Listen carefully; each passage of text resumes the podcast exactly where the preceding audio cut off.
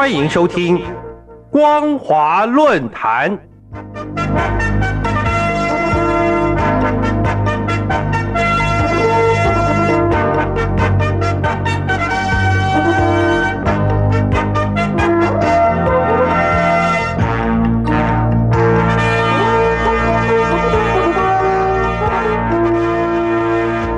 听众朋友您好，欢迎收听光华论坛，我是黄轩。今天的论坛主题是中共混淆视听、妄图操控舆论战。九月十四号到十六号，中共领导人习近平出席萨马尔罕上海合作组织成员国元首理事会第二十二次的会议，并联合发布萨马尔罕宣言。宣誓合作打击毒品贩运、有组织犯罪以及恐怖主义、分裂主义和极端主义三个毒害。法国国营、法国国际广播电台等重要国际媒体则认为，中共已经用这种攻势为其镇压与哈萨克接壤的大陆新疆地区伊斯兰社群进行辩护。值得注意的是。当国际社会高度关注中共对外扩张政治影响力之际，也同时运用媒体企业作为国家代理人之次国家级影响力的行动手段，对中亚周边与西方国家产生影响力。显然，中共正采取两手策略，透过伊斯兰社群媒体抢占新疆议题舆论战的制高点。既在反制西方谴责，也令伊斯兰社群难民陷入被驱逐或遣返大陆的困境。八月二十五号，位在中亚国家吉尔吉斯首都比什凯克欧洲安全与合作组织学院发布多年观察研究报告，面向西方边陲的管理观点。中国在吉尔吉斯的资讯行动报告主要在研究中共媒体企业如何使用手段制造对中共有利的积极报道，以及散布有关美国与西方的负面政治观点，压制或屏蔽有关中共与中亚的利害关系，以及新疆地区维吾尔和其他穆斯林少数族裔在教育营的报道。报告也指出，中共主要是以有钱能使鬼推磨来行塑他所偏好的观点，因为吉尔吉斯媒体资金匮乏，中共既有充沛的资金来进行投资，也用来建立政商关系以及控制联络路径和游说机会，更能够制约对中共所做的负面报道，导致有关中共的积极报道充斥媒体空间。再者，中共影响当地媒体最主要的做法。不仅在吉尔吉斯媒体发布付款内容和资金合作，扩大中共媒体在吉尔吉斯的存在，甚至操控当地的社交媒体网络，以及借由线上网红来帮助散布讯息。同时，中共的外交部门也给予更多的权益措施。不仅中共驻比什凯克使领馆。借由安排免费报道旅行，以及提供资金和咨询，来协调当地媒体就中共方面做有利的报道，或对制约中共负面报道者给予鼓励措施。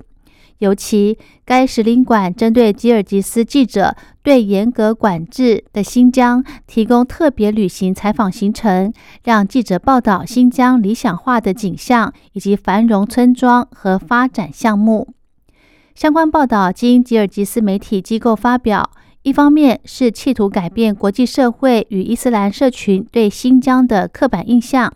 二方面是意图迷惑吉尔吉斯大众，并对西方媒体报道新疆再教育营危害人权讯息产生不信任感。而今，中共自两千年初期以来，一直引领操控吉尔吉斯媒体公司协议，这些协议包括允许在地的媒体。再版大陆内容的安排，以及生产时尚、科技、财经和旅游等具体内容。根据吉尔吉斯外交部二零二二年公布的清单显示，有三家中共媒体公司在该国注册，包括新华社、文汇报和丝绸之路观察。另外，还有德隆电视台、路桥等私营企业也参与吉尔吉斯的事业经营。二零一三年九月七号，习近平在中亚最大国哈萨克的纳扎尔巴耶夫大学发表演讲，提出用创新的合作模式共同建设丝绸之路经济带以来，中亚地区就成为整体“一带一路”建设的关键区域。尤其自美中贸易争端扩大升级为间接渗透。产业科技竞争以及 COVID-19 疫情伴随地缘战略竞逐，甚至升高台海、亚太区域安全军事紧张情势。中共在中亚地区积极的推进安全政策话语权与政治影响力，更显得具有战略安全意涵。当西方国家主要忙在疫情防控的同时，利用华为技术公司。中国南方工业集团公司，又称为中国兵器装备集团有限公司，在乌兹别克推动平安城市安全监控建设，既转移制裁华为焦点，推进数字丝绸之路，更借以向中亚地区扩张安全政策影响力。乌兹别克不仅在二零一八年建制的国家公共关系中心来宣扬平安旅游，而且也意味着。乌兹别克借由数位监控设施来防治恐怖主义与组织犯罪危害，开始迎接国际社会旅客的到来。全球著名长城探索旅游部落格《游牧民族》期刊在二零二一年三月份的专题推荐乌兹别克在疫后的安全旅游。法国全球性电视频道法国电视国际舞台。在今年七月，制播乌兹别克旅游专辑节目与开设旅游网页。平安旅游对乌兹别克而言，不仅成为扩大平安城市的重要组成，更被视为华为继肯雅首都纳洛比、巴基斯坦第二大城哈荷尔、沙地阿拉伯塔吉克首都杜桑比推出智慧城市以来的数位现代化战略领地的实践。值得注意的是，数字丝绸之路的推进，并非华为和国家开发银行所能协力推动完成的，还具有外展军工与军民融合产业的战略考量。整体来看，中共如何操控舆论战？根据面向西方边陲的管理观点的报告发现，包括尽可能压制媒体的关注，以及制造能够迷惑观众的其他报道。还有，即使操纵手法未必能说服任何人，但却能让人怀疑对中共的相关指责，反而成为最有效的操控方法。同时，报告也指出，中亚与中国大陆西部接壤，向来是中共的地缘战略优先要务。中共同时寻求建立政治经济影响，加深与当地精英以及军方的关系。并借由“一带一路”的基础建设项目来进行投资。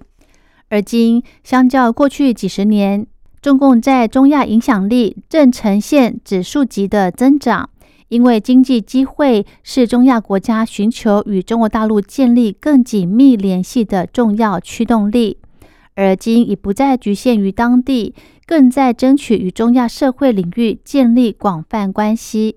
显然，对资讯空间与舆论战操控，正是中共在中亚扩张的关键场域，却也同时引起国际社会的警惕与谴责。好的，今天的论坛主题是中共混淆视听，企图操控舆论战。我是黄轩，感谢您的收听，再会。